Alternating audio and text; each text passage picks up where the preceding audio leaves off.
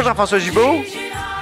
Bonjour Antoine. Notre compteur et accessoirement directeur de la recherche à QMI qui grogne un peu là aujourd'hui parce que tout le monde euh, veut relancer l'économie après la pandémie, évidemment. Tout le monde a des idées. Le gouvernement va déposer un plan incessamment.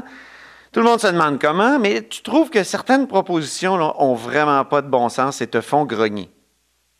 Ben oui, parce que le, faut à un moment donné avoir des actions qui sont cohérentes et surtout, surtout des actions qui vont dans le bon sens.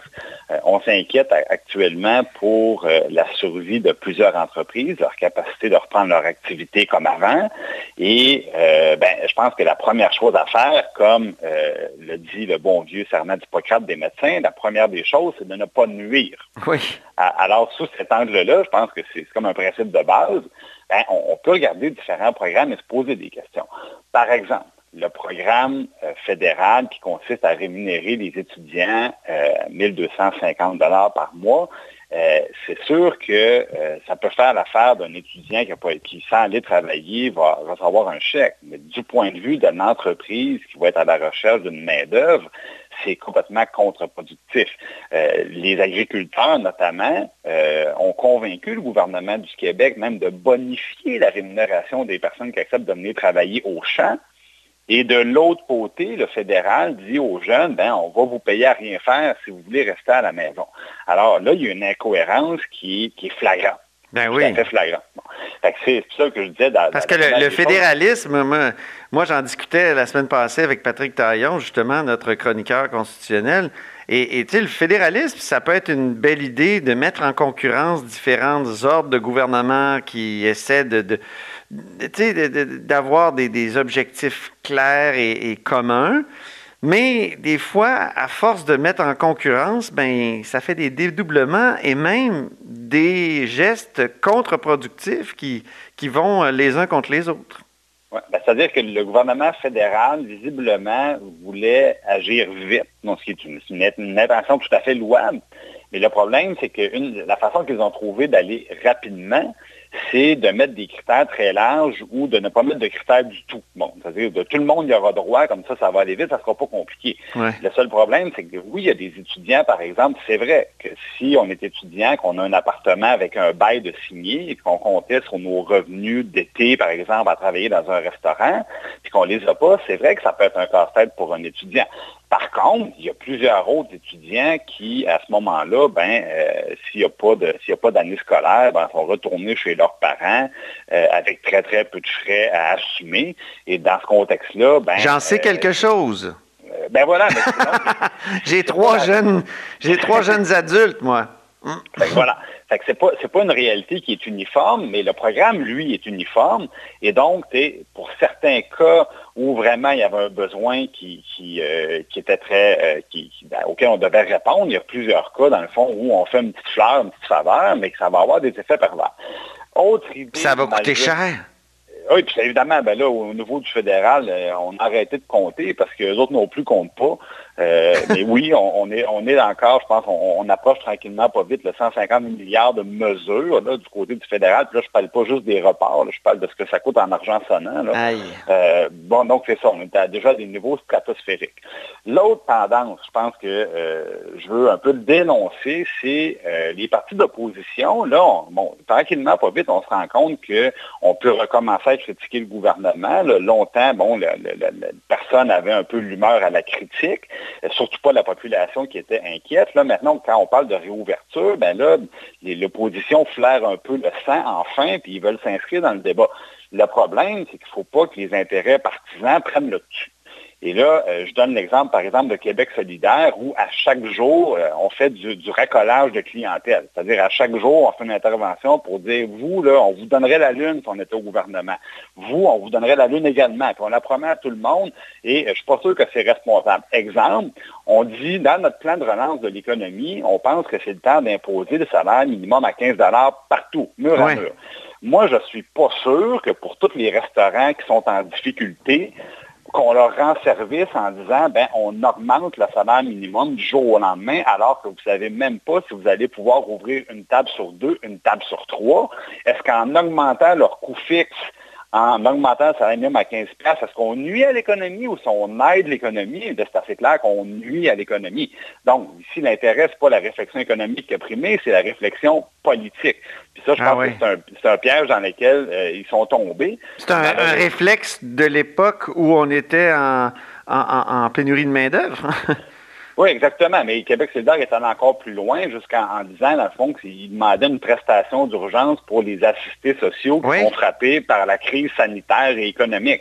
Ben, je veux dire, euh, ça ne prend pas la tête à Papineau pour comprendre que dans le cas des, des, quelqu'un qui était sur l'aide sociale, bien évidemment, il n'a pas perdu sa job, puis il n'a pas perdu son chèque non plus. Ça. Alors là, de, de venir dire que ça prend une prestation d'urgence pour les assistés sociaux, ben, encore une fois, est-ce qu'on est en train d'essayer de se faire des points politiques ou on est en train d'essayer de régler des problèmes réels? Je pose la question, mais je pense que dans les prochaines semaines, j'espère que tous les partis politiques vont se concentrer un peu sur des solutions qui sont réalistes et qui répondent aux problèmes économiques et non pas essayer de faire euh, tout simplement des calculs politiques. Comment il euh, justifie cette euh, proposition-là, Jean-François? Bien, essentiellement en, disant qu'il y a certains coûts qui ont peut-être augmenté, comme les coûts, euh, les coûts d'épicerie, dans le fond, d'alimentation, euh, qu'il y aurait eu des pressions à la hausse euh, au niveau du prix de certains produits. bien sûr, bon, il y, a des phénomènes, évidemment, qui sont très passagers là-dedans, mais il n'y a pas de changement de fond pendant la crise. Au contraire, quand tout le monde est confiné, on, a tendance à moins dépenser un peu. La, plupart des gens que j'ai consultés me disent, ben, la seule chose qui va bien, c'est mon compte de banque parce que je ne fais plus rien. Euh, je pense que c'est vrai, c'est vrai pour tout le monde, c'est vrai aussi pour euh, les, assistés sociaux qui sont, qui sont confinés à, la, maison. Donc, est-ce qu'il y a une hausse de coûts ici euh, qui amène à un, chèque plus gros? Je ne pense pas. surtout qu'il y a un paquet de programmes qui vont toucher les, loyers, par exemple. Il y a des allègements, des, allègements au niveau du financement. tout le monde sait que s'il y a des comptes qui ne sont pas payés à temps par, les temps qui courent, ben, les compagnies vont accepter qu'on reporte un paiement, qu'on étale. tout le monde est un peu dans le même état d'esprit. Donc, je ne pense pas qu'il y avait un vrai besoin ici autrement que de vouloir des votes. En terminant, on y va avec une primeur du compteur. La Saskatchewan nous inspire, Jean-François, c'est ce que tu as appris? Ben, euh, oui, euh, demain, donc aujourd'hui, on le sait, le gouvernement annonce son plan de réouverture des écoles, des services de garde. Demain, ça sera le tour, dans le fond, de la réouverture économique, justement. Euh, ce qu'on va, ce qu'on va apprendre, c'est que le gouvernement s'est inspiré de la première province à avoir vraiment déposé un plan complet de réouverture, et c'est la Saskatchewan. Ils ont fait ça il y a quelques jours seulement, un plan en cinq phases.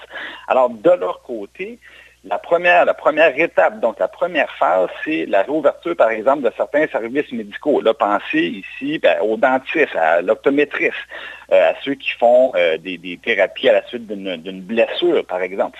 Ça, c'est des services qui vont euh, reprendre en premier. Il va y avoir une réouverture au niveau des pêches et des grands espaces, par exemple les, terrains de golf. Donc, on sait que sur un terrain de golf, c'est assez facile quand même de garder la distance sécuritaire, sauf peut-être dans la voiturette, là. Mais hmm. sinon, il n'y a pas de problème. Même il y a tellement d'herbicides, il y a tellement d'herbicides, Jean-François, qu'il n'y a pas un maudit virus qui peut survivre là.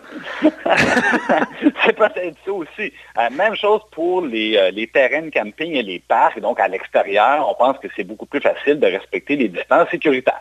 Deuxième phase qui va s'en venir à partir du 19 mai. Là, c'est tous les commerces de détail, les magasins de vêtements, de souliers, les fleuristes, ainsi de suite, qui vont commencer à réouvrir. Du côté du, Québec, on me dit, nous, on va peut-être faire une distinction pour les commerces qui ont un accès direct à l'extérieur. Donc, si par exemple, vous avez un commerce dans un centre d'achat, ben, lui, probablement qu'il va attendre un peu plus longtemps. Si un commerce qui ne porte directement à l'extérieur, ben, lui, il va pouvoir ouvrir plus tôt. Et s'il y a deux portes, ben, la porte côté centre d'achat va devoir demeurer fermée. Donc, il va y avoir des petits ajustements qui vont être faits. Oh, ça va être bon pour les commerces de quartier, puis mauvais pour Ivanhoe Cambridge. C'est ça, exactement. Euh, euh, toujours les, services, bon, euh, je suis peut-être pas le seul, Antoine, moi j'ai hâte d'aller me faire couper les cheveux, là. Ben, eux, ça va être dans la deuxième phase, justement. Les, fait comme moi, Jean-François, j'ai tout fait raser par ma blonde. Ouais, ben, j'ai essayé aussi. On a pris mon clipper, puis ah ouais. J'ai fait, j'ai, fait la même chose, mais donc, donc c'était, une mesure temporaire pendant que personne, pendant que personne peut nous voir. Donc, troisième, euh, troisième phase, ben là, les services conseils, par exemple, euh, tout ce qui euh, et les, services personnels. Donc, si vous voulez aller chez au niveau des cosmétiques, aller voir l'esthéticienne, aller voir donc des, services personnels qu'on appelle, ça va être ouvert dans une troisième phase et il va y avoir finalement les restaurants les gyms. Et là, donc, on se rend compte que la troisième phase, il y a déjà beaucoup plus de risques qui est pris. Les bars, par exemple, et euh, finalement, euh, dans la quatrième phase, ben là, on, est dans toute la rouverture des services publics. Euh, et finalement, la cinquième phase, c'est la levée complète des restrictions qui restaient. Donc, et puis on parle évidemment de permettre les rassemblements de, plus de 30 personnes avant de permettre les rassemblements tout court dans la dernière phase. Là, je parle par exemple aux spectacles, aux événements sportifs, comme aller voir les, Canadiens au Centre Mais ça va être long là, avant qu'on aille aux Canadiens ça va être dans une, dans une dernière phase. Et d'ailleurs, il n'y a pas de date sur cette phase-là. Donc, ça vous donne une idée un peu euh, du plan, euh, de quoi pourrait avoir l'air le plan du Québec présenté demain. Parce que c'est ça l'inspiration, c'est le plan de la Saskatchewan, donc en cinq phases. On nous dit que pour le moment, du côté de Québec, il y aurait six phases et ça va donc être présenté demain. Les discussions sont toujours en cours hein, avec la, santé publique. Là, il n'y a pas à dire. Hein. L'annonce est dans quelques heures et le plan n'est toujours pas approuvé par l'équipe de M. Arruda. Donc, je pense oh. que ça va, ça va se coucher tard à soir, mais euh, on tient à présenter rapidement un peu des, perspectives aux Québécois parce qu'on sent du côté du gouvernement qu'il y, a une impatience. C'est définitivement une ben impatience. Il faisait beau en fin de semaine, les gens sont allés dehors et euh, je pense que c'était très facile d'observer un, l'augmentation du nombre de voitures, ça, ça ment pas. Et deuxièmement, là, moi, j'en ai vu beaucoup des gens, là, les, voisins, il y avait plus de deux mètres. Là, hein. gens se réunissaient sur le bord de la rue pour jaser, puis euh, au début, c'était trois mètres, après cinq minutes, c'était deux mètres, puis finalement, ben, 15 minutes après, ben, on était en train de, faire des chin-chin avec nos bières. Ça, c'est dangereux un peu pour relancer l'incendie de la contamination. Exact. Sauf que ce que, ce que je voyais, puis je ne sais pas si c'était pareil de ton côté, mais je voyais que les gens euh, sont moins prudents justement parce que euh, l'appel du beau temps, puis leur volonté de revenir à la normale est en train de prendre le dessus. Alors du côté du gouvernement du Québec, on dit là, il faut répondre à ça, il faut montrer aux gens c'est quoi l'horizon, qu'est-ce qui va se passer, mm. euh, entre autres pour que les gens acceptent de continuer à se conformer et non pas que l'élastique se brise parce que les gens disent ah moi de toute manière je suis plus capable, fait que là regarde moi je je fais comme je faisais avant, puis ça finit là. C'est ce qu'on veut éviter, je pense, puis donner aux entreprises aussi un échéancier, parce que les entreprises, bon, parlent à leurs banquiers régulièrement, euh, doivent préparer leurs employés, parce que si les employés sont à la maison, il ben, faut être capable de leur dire quelques jours à l'avance, ben, tu pourrais revenir telle journée, avoir combien d'heures dans, ta semaine, et, ainsi de suite, tout planifier. Alors demain, euh, c'est la grande journée où on va savoir un peu plus où est-ce qu'on s'en va. Merci beaucoup, Jean-François Jubault. Merci, Antoine. Merci pour cette primeur, en, fait, je dois le souligner. Notre compteur est accessoirement directeur de la recherche à QMI. Vous êtes à l'écoute de là-haut sur la colline. Saskatchewan!